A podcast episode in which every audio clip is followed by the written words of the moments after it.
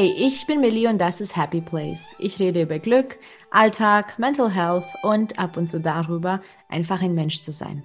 Wenn das deine Themen sind, bleib dran und hör weiter zu. Du kannst den Podcast auch auf Instagram unter Happy Place Podcast finden, um immer up to date zu bleiben. Heute ähm, nehme ich wieder mit Lorenza auf.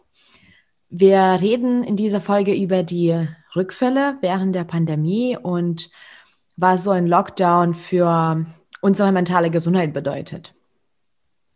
Es ist mittlerweile ungefähr ein Jahr, dass wir jetzt in dem Lockdown leben und es wurde immer wieder mal aufgelockert, ähm, dann wieder eingeschränkt und insgesamt war das Leben, finde ich, seit dem Ausbruch dann eben anders, oder?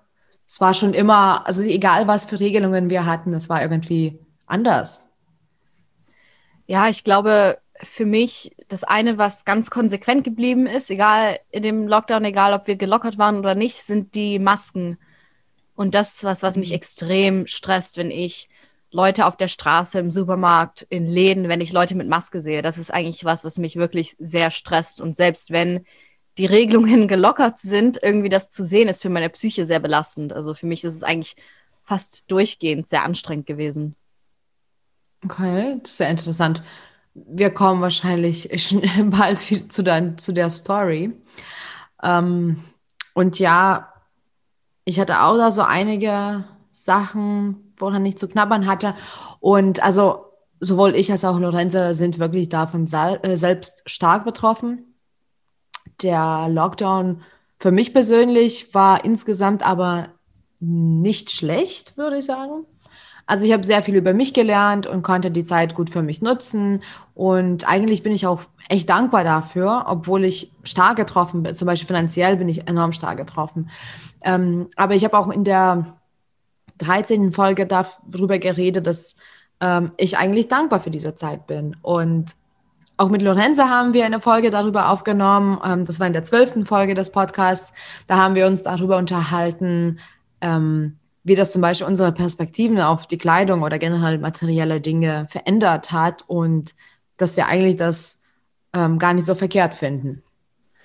Ja, ähm, ich muss ja auf jeden Fall zustimmen. Also ich habe auch selber für mich persönlich viel internen Wachstum gehabt durch die Pandemie. Mhm. Und ich finde das auch interessant. Also mein Partner sagt auch immer, deine psychische Erkrankung, das bist nicht du, du bist einfach krank und das ist ein Teil von dir, aber das definiert dich nicht. Und deshalb finde ich das auch wichtig, dass wir das ein bisschen trennen.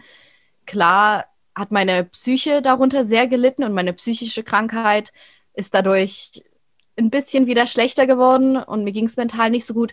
Aber intern, also der Mensch, der ich eigentlich bin, abgesehen von meiner Krankheit, habe ich auch, äh, muss ich auch sagen, hat mir die Zeit eigentlich sehr gut getan und ich habe viel über mich selber gelernt, viel über die anderen Leute in meinem Leben gelernt, viel über meine Familie gelernt und bin auch im Endeffekt eigentlich auch dankbar für die Zeit, abgesehen von den mentalen ähm, Rückschritten, die ich gemacht habe. Mhm.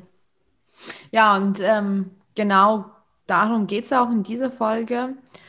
Und zwar, wenn man eben psychisch erkrankt ist, ist es natürlich eigentlich das ganze Leben so ein bisschen up and down finde ich. Aber abgesehen davon, dass der Lockdown quasi an, als solche schon einiges mit sich mitgebracht hat und einige Schwierigkeiten für die Psyche, ähm, hat man dann auch wirklich Rückfälle gemerkt. Also es war viele Rückfälle, die der Lockdown an sich verursacht hat. Und es geht in dieser Folge konkret darum, was das eigentlich für unsere mentale Gesundheit bedeutet.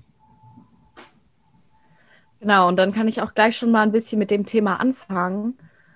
Ähm, für mich persönlich, also ich leide an einer Zwangsstörung und für mich waren die zwei Haupttherapiewege äh, kognitive Verhaltenstherapie, ähm, wird auch oft CBT genannt, und auch eine Konfrontationstherapie, was auch oft ERP genannt wird, also Exposure Response Therapy, also dass man sich sozusagen zu seinen Ängsten stellt und dann daran arbeitet, wie man damit umgeht und wie man damit reagiert. Und für mich ist das ganz viel, also die Arbeit, die ich vor der Pandemie gemacht habe, war viel rausgehen, unter Leute zu gehen, einkaufen zu gehen, shoppen gehen, wie auch immer. und dann damit umzugehen und mich dann damit abfinden mit den Situationen. Und natürlich durch die Pandemie sollte man sowas nicht machen. Also generell waren viele Läden lange geschlossen. Also es gab gar nicht die Option, das zu machen. Für mich auch in die Uni zu gehen und mit Leuten in einem Seminar zu sitzen, war auch für mich wie Therapie. Also es war Teil von meinem, von meinem Behandlungsplan, dass ich mich diesen Ängsten stelle. Und natürlich durch die Pandemie wurden mir diese Situationen sozusagen genommen und konnte mich nicht mehr denen stellen. Aber man sagt sich dann ja auch, ja, ich habe ja keine Wahl. Es muss ja so sein. Also es ist ja nicht äh, meine Wahl, dass es jetzt so ist. Und man nutzt das dann, glaube ich, auch so ein bisschen für mich persönlich so als Ausrede. So, ja, ich kann ja nicht dran arbeiten, ich darf ja nicht, ich muss ja, ich kann ja nicht in die Uni gehen, ich kann ja nicht, ich sollte ja nicht einkaufen gehen, ich muss ja von Leuten Abstand halten und all sowas. Und ich glaube, dann dadurch war das ganz einfach, so zurückzufallen eigentlich, weil ich habe wirklich eigentlich vor der Pandemie viele Fortschritte damit gemacht. Und dann durch die Pandemie, wenn man nicht am Ball bleibt, kommt das oft einfach wieder zurück. Und für mich in der Pandemie war es generell ganz schwer, überhaupt mit meiner psychischen Gesundheit zu arbeiten, weil ich habe zu Hause nicht wirklich Probleme damit. Also wenn ich nur den ganzen Tag zu Hause mhm. bin, Uni von zu Hause mache, merke ich es fast gar nicht. Und dann hatte ich so ein paar Momente, wo ich also in den USA war alles zu und wir sind nicht rausgegangen. Und dann war ich in Deutschland, wo die Regelungen ein bisschen gelockert waren. Und dann hatte ich plötzlich totalen Schock wieder, wie, oh, jetzt fängt alles wieder von vorne an. Und eigentlich war ich die letzten Monate total entspannt mit der Situation, weil ich mich halt nicht dagegen gestellt habe. Ich hatte keine Situationen, wo ich Angst hatte. Und das war dann natürlich wieder eine große Umstellung und so ein bisschen auch wie, ich wurde wieder von diesem Traum geweckt und mir wurde wieder klar, nur weil ich mich nicht den Situationen gestellt habe und nur weil ich keine Therapie sozusagen gemacht habe, habe ich trotzdem noch eine Zwangsstörung. Und ja, das war ein bisschen schwer zu akzeptieren, glaube ich, auch weil ich so ein bisschen in der Traumwelt gelebt habe damit. Ja, ich glaube, man ist es ähm, auch, ja, man ist in so einer Komfortzone, ne? weil ähm, ich kenne das ja selber mit den Angststörungen und es ist sehr bequem dann, ähm, diese Situation zu meiden. Also ich äh, finde es super, super schön, nicht permanent unter Menschen zu sein, denn das stresst mich in der Regel. Ähm, aber ich weiß auch, dass es nicht unbedingt förderlich ist. Ähm, ich habe jetzt schon ziemliche Schwierigkeiten, zum Beispiel wenn ich an große Supermärkte denke. Und das macht mir auch Angst. Also das stresst mich einfach, äh, wenn ich an die ganzen Menschen denke, denen ich dann dort begegne. Und ähm, ja, ich habe mich auch an die, an die, an die Regel gehalten und ähm, mit dem Einkaufen zum Beispiel, ich habe dann auch einfach viele, also viele Lebensmittel bestellt oder bin in kleinere Läden gegangen. Und ich weiß, dass ich letztens zum Beispiel wieder in den Supermarkt musste und es hat mich den ganzen Tag schon beschäftigt. Und ja, ich war quasi den ganzen Tag so total unter Strom. Und ich wusste aber, dass, also dass dieser Lockdown ganz egal, wie, wie lange der noch geht, es wird trotzdem, ähm, hoffe ich doch, nicht mein restliches Leben sein. Und somit entspricht diese Situation nicht der Realität und nicht der Normalität, mit der ich dann umgehen muss wieder danach. Und ja, wie du schon sagst, es ist super einfach dann zurückzufallen, ähm, weil man diese Situation total gut meiden kann. Was ich interessant finde, also das haben unsere zwei Geschichten jetzt in dieser Situation eigentlich gemeinsam, dass es für uns wie ein Rückfall war, weil wir sonst solche Sachen wie den Supermarkt gehen, sonst als so ein bisschen wie Therapieweg gesehen haben. Also wir mhm. mussten uns diesen Ängsten stellen. Aber vielleicht kennst du als Zuhörer das auch. Viele haben auch eine andere Sorte von ähm, Mental Health Problemen durch die Pandemie gehabt, die sie vorher auch nicht hatten, ähm, die sie vorher vielleicht auch nicht so wirklich wahrgenommen haben und die halt durch die Pandemie auch dann verstärkt wurden. Also ist, glaube ich, auch wichtig zu sagen, dass es nicht nur Rückfälle gab, sondern auch neue Situationen für Menschen, die hochgekommen sind. Ja, klar, also man sieht das jetzt auch in den Medien. Ähm, das wird jetzt immer mehr besprochen und ich finde das auch gut, dass es besprochen wird. ähm, was es eigentlich für die psychische Gesundheit bedeutet, in diesem Lockdown zu sein. Und ähm, für mich zum Beispiel, diese Ängste mit Menschen, die sind nicht so ganz stark ausgeprägt. Ähm, die, also ich habe nicht so eine generelle Angst vor Menschen oder Menschenmassen, das habe ich gar nicht. Aber ich habe diese Angst um meine Gesundheit dabei. Ich meine, es ist jetzt auch nicht zu spaßen. Ähm, das ist ja quasi überall. Man kann es ja auch nicht äh, sehen oder und dann meiden.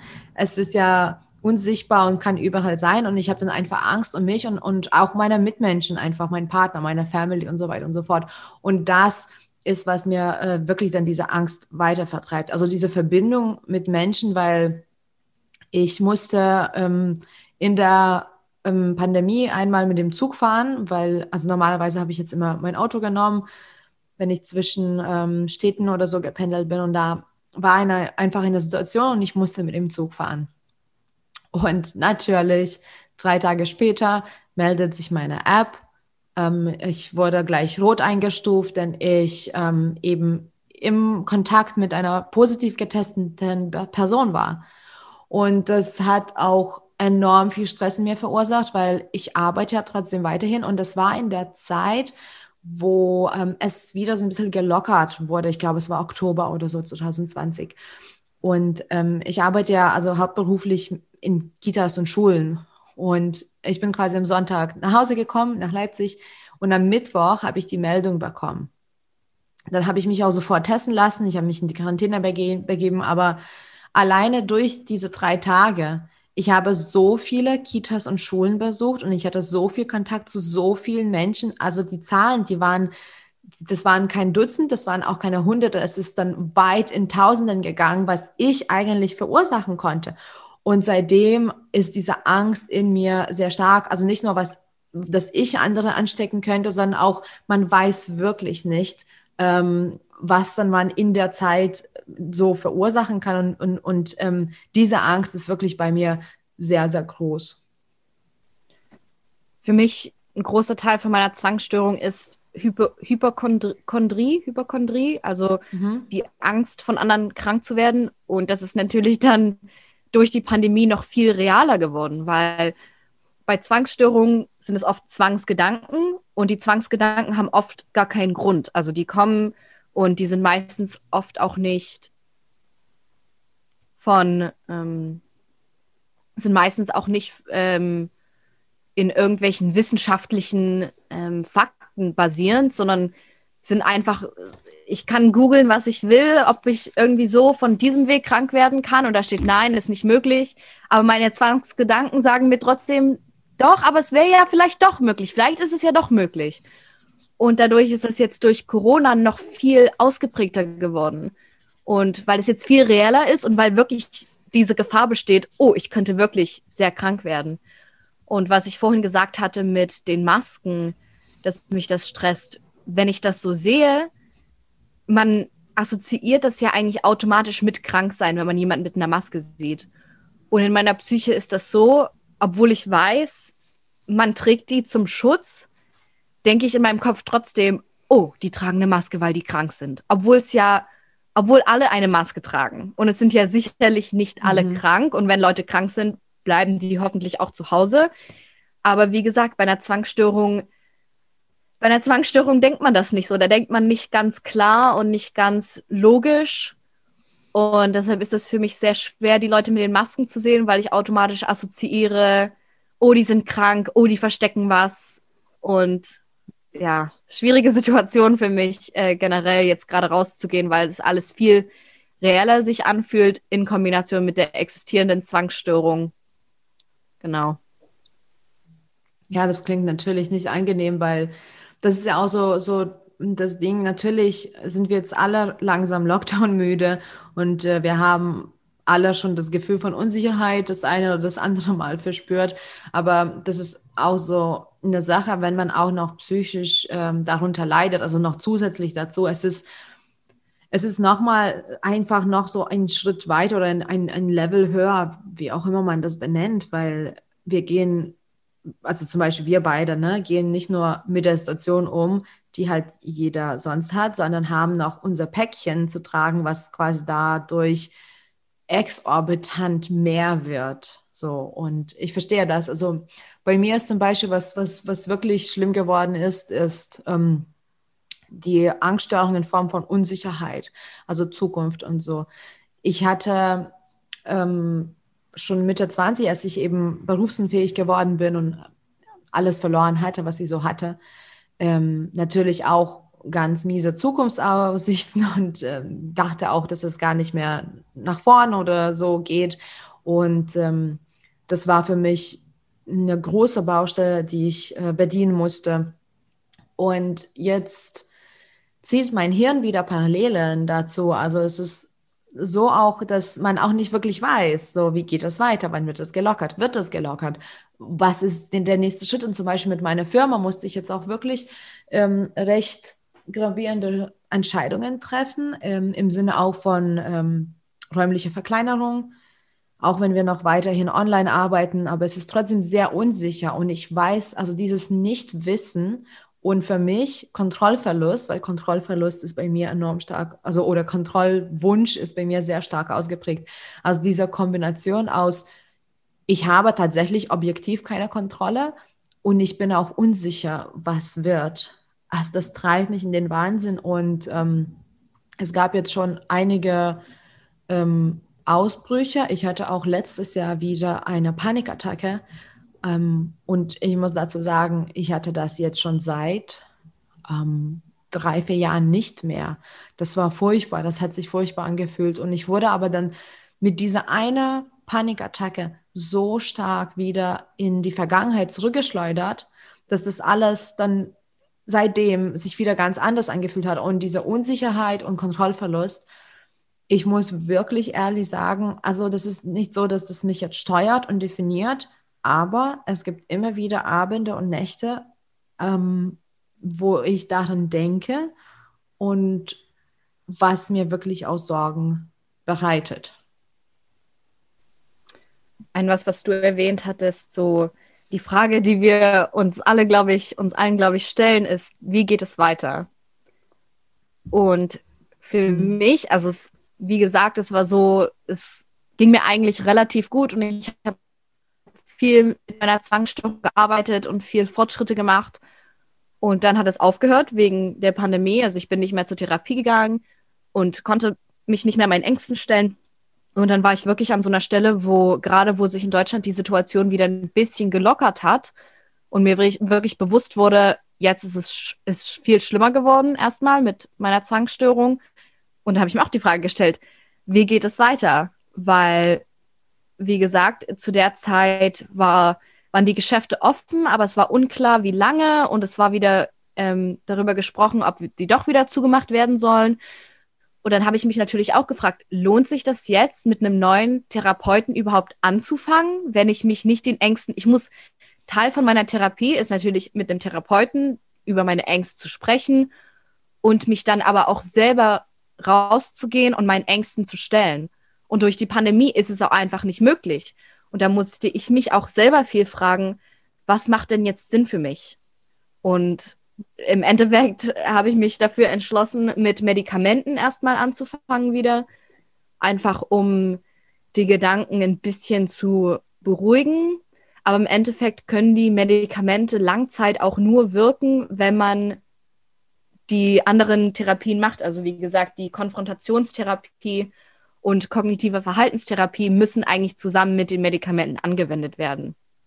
Und das ist halt schade, dass ich mich nicht diesen verschiedenen Therapiewegen wirklich wenden kann momentan. Und da frage ich mich halt auch, lohnt sich das, jetzt mit einem neuen Therapeuten anzufangen? Weil ich würde eine Online-Therapie machen und das ist auch nicht billig. Und würde das überhaupt was bringen? Weißt du, wenn man nicht die wenn man sich wirklich nicht an diese Arbeit wenden kann. Man kann einfach nicht. Die Geschäfte sind zu, mhm. man sollte zu Hause bleiben. Und da frage ich mich halt auch, wie geht's weiter? Wie lange äh, muss ich mich jetzt damit abfinden? Und bei Zwangsstörungen ist es auch so, desto länger man damit lebt, desto länger braucht man natürlich auch, um das wieder zu überkommen. Und das ist auch so ein bisschen jetzt so hin und her überlegen, fange ich mit einer Therapie an? Lohnt sich das überhaupt? Und genau, also diese große Frage, wie geht es weiter? Und es ändert sich jeden Tag die Einstellung mhm. und die Gedanken darüber. Ja, und vor allem, weil wir auch nicht wissen, wie es weitergeht, es ist dann immer ähm, sehr, sehr greifbar zu sagen, naja, aber dann warte ich noch kurz und, und ich lasse das und ich mache das später. Ne? Also dieses, diese, diese imaginäre Ort von morgen sozusagen und später, das ähm, bei mir spielt auch eine große Rolle und ich merke das gerade hm, in meinem Alltag wirklich, also abgesehen von den, von den Ängsten und äh, Kontrollverlust, ist es gerade für mich auch sehr schwer, weil ähm, es gibt auch eine praktische ähm, ja, Perspektive von meinen Ängsten. Und zwar damals, Mitte 20, habe ich eine krasse Angst bekommen vor Briefen.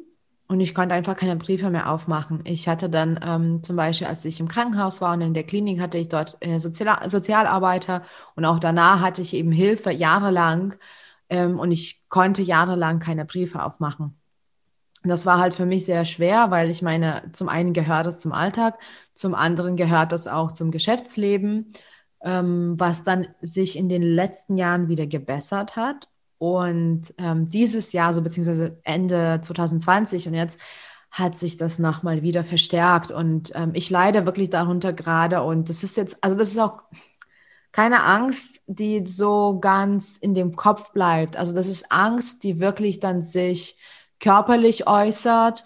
Ähm, ich bekomme da ähm, Schweißausbrüche und, und zittere auch und habe wirklich, wenn ich denke, dass ich morgen mir vornehme, einen Brief aufzumachen, dann kann ich auch oft nicht schlafen. So ist es ganz schlimm. Und bei mir war das halt so, ähm, ich wohne ja in zwei Städten und das Pendeln spielt halt eine große Rolle in meinem Leben. Und ähm, die Städte sind auch in zwei unterschiedlichen Bundesländern.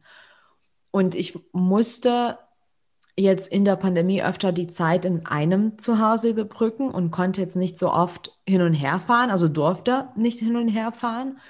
Und das klingt an sich ähm, jetzt vielleicht gar nicht schlecht. Ne? Ich meine, es ist auch echt egal, in welchem Zuhause ich bin.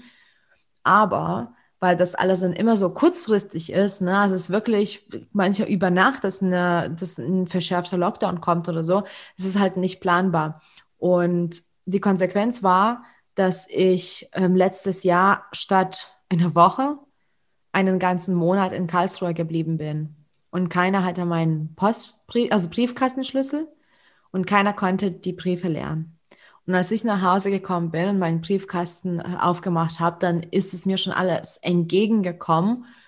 Und es gab Briefe, wo ich erkannt habe, worum es ging und ich wusste es, ich muss das unbedingt machen und ich habe das jetzt hinbekommen aufzumachen, aber es gibt immer noch Briefe, die ich am 2. Januar hier in Leipzig quasi erhalten habe oder entnommen habe und immer noch nicht aufgemacht habe und es ist jetzt 6. Februar und es ist einfach für mich enorm schwer, weil diese Angst, die war zwar immer noch da, aber die war ich hatte sie sehr gut im Griff. Das heißt, es hat zwar immer mal Gedanken verursacht und diese Ängste mal ein bisschen ausgelöst, aber ich konnte täglich meinen Briefkasten lernen, ich konnte meine Briefe aufmachen und ich konnte damit umgehen. Und jetzt ist es auf einmal so, als ob ich vor vier, fünf Jahren wieder wäre. Und es ist sehr unangenehm. Und was auch Lorenza gerade erwähnt hat, es ist jetzt schwierig, eben die Hilfe also kurzfristig zu finden, weil ich kann jetzt nicht einfach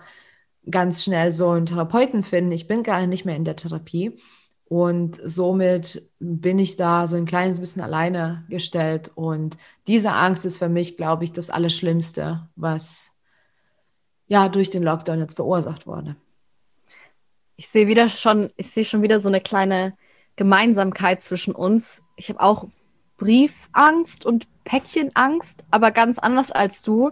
Und zwar habe ich immer Angst vor Briefen, weil ich denke immer, jemand hat die abgeleckt, weißt du, um die zuzumachen, muss man das doch so ablecken. Also ich weiß, viele nutzen auch ja. Wasser und es gibt andere Wege und wie auch immer.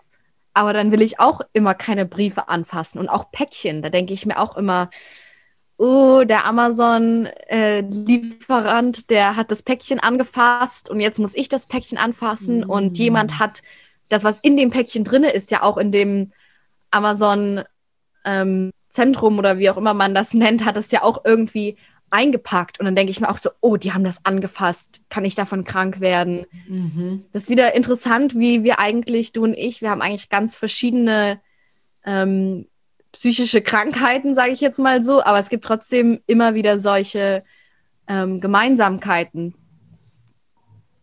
Ja, ich glaube, diese Trigger, die sind zwar, also auf gar keinen Fall uniform oder, oder universell, aber es gibt immer wieder Trigger, die doch mehrere Menschen ähm, sozusagen betreffen. Und ähm, sowas wie Briefe oder so, also ganz egal auf welcher Ebene sich das äußert, es ist ähm, auch äh, ziemlich einfach zu erklären, weil es ist etwas, was in dein Leben quasi extern kommt. Ja, also wenn man ähm, sich mit der psychischen ähm, Erkrankung auseinandersetzt und so, dann fängt man auch bei sich selbst, weil woanders kann man ja auch erstmal nicht machen. Und man kann halt, man lernt und man muss lernen, mit sich selbst umzugehen, mit den, mit den ähm, Reizen umzugehen, mit der, mit dem Verhalten dann das zu managen. Aber Briefe oder alles, so Päckchen, wie du sagst, oder bei mir zum Beispiel zu den Briefen gehören auch E-Mails oder Nachrichten sogar. Es gibt also WhatsApp-Nachrichten von Freunden, die ich aber nicht beantworten kann, weil ich die nicht sofort aufmachen konnte. So, ne? Also das ist ganz schlimm. Und es ist aber, weil das eben extern kommt. Es, ich habe mich nicht entschlossen, dass dieser Brief am, keine Ahnung, Freitag in meinem Briefkasten landet. Und auf einmal ist es da und es ist in meinem Leben quasi, es ist in meinem Personal Space. Und jetzt muss ich halt damit umgehen. Und normalerweise war das wirklich kein Problem, weil das kam, ja, es kam halt ein paar Briefe, mal mehr, mal weniger, aber als ich dann wirklich nach diesem einen Monat ungeplant aus Karlsruhe kam und ich weiß nicht, es waren 40 Briefe oder 50 Briefe insgesamt. Und ja, das hat mich einfach umgehauen. Bis heute. Ich glaube, bei vielen psychischen Krankheiten hat man immer dieses, diese Angst vor dem Externen, finde ich ganz mhm. oft. Also das habe ich ja im Endeffekt auch, dass ich die externen Situationen nicht kontrollieren kann. Und ich glaube, gerade in der Pandemie ist das viel mehr ausgeprägt. Im Endeffekt haben du und ich überhaupt keinen Einfluss darauf, wann wir wieder ohne Maske rausgehen können, wann wir wieder fliegen können, wann, was weiß ich, weißt du, wann Regelungen gelockert werden. Und das ist genau ein großer Teil davon ist, das, also ein großer Teil, warum wir wahrscheinlich auch solche ähm, Rückschritte gemacht haben, einfach weil wir keine Kontrolle darüber haben und das ist eine große Sache auch mit, wenn man zur Therapie geht, oft auch ist, dass man akzeptieren muss, dass man das Externe nicht kontrollieren kann, aber das ist natürlich trotzdem schwierig. Also wir wissen natürlich, wir können das Externe nicht kontrollieren und wissen, wir umgehen und egal wie schwer, wie schwer wir uns damit tun, im Endeffekt ist es was, das wir akzeptieren müssen. Und das ist natürlich auch noch eine äh, hinzugefügte Schicht zu den Dingen, die schon, die uns schon belasten. Ja, absolut. Also ich finde auch, dass man quasi ja sich selbst ein anderes Leben vorgetäuscht hat, als es dann aber ist. Ne? Also nur weil ich diese Briefe zum Beispiel einen Monat lang nicht gesehen habe, heißt es nicht, dass es die nicht gibt. Aber es ist halt so einfach, da die Augen zuzumachen. Und das ist eben auch etwas, was bei der Heilung ähm, oder bei dem Verhalten, bei Therapie, bei allem, wo, wo es besser wird, was psychische, psychische Krankheiten angeht. Das ist ganz wichtig, einfach immer dran zu bleiben und immer sich das Ganze ganz klar und ehrlich anzuschauen. Es bringt nichts, sich selbst anzulügen. Es bringt nichts, ähm, unehrlich zu sein. Und es bringt auch nichts, da wegzurennen von den Problemen, weil das Blöde ist halt, wenn man wegrennt, muss man auch wieder irgendwann vorbeikommen und zurückkommen und die sind immer noch da. Und ähm, deswegen denke ich, dass, dass es äh, viele Menschen ähm, eben dieses Problem haben, also nicht nur Menschen, die vielleicht ähm, neue Schwierigkeiten für sich entdeckt haben, leider, aber auch eben diese Rückfälle. Und ich finde zum Beispiel, mein Alltag ist mir relativ leicht gefallen insgesamt. Ich weiß, dass es viele, viele Menschen gibt, die, denen es ganz anders ging. Ich habe das auch im Freundeskreis beobachtet. Also manche konnten generell mit dem Lockdown nicht umgehen durch Homeoffice und zu Hause bleiben. Also das ähm, war für mich kein Problem, aber diese Rückschritte waren einfach nicht schön. Und äh, wenn du, zu, lieber Zuhörer oder lieber Zuhörerin, ähm, auch so ein kleines bisschen Schwierigkeiten mit dem Alltag hast, dann habe ich auch in der 17. Folge ähm, so ein paar Tipps für das Aushalten eben mit dir geteilt. Das kannst du dir gerne anhören. Und an der Stelle würde ich sagen, danke fürs Zuhören, danke für deine Zeit und viel Glück auf dem Weg zu deinem Happy Place. Bis bald.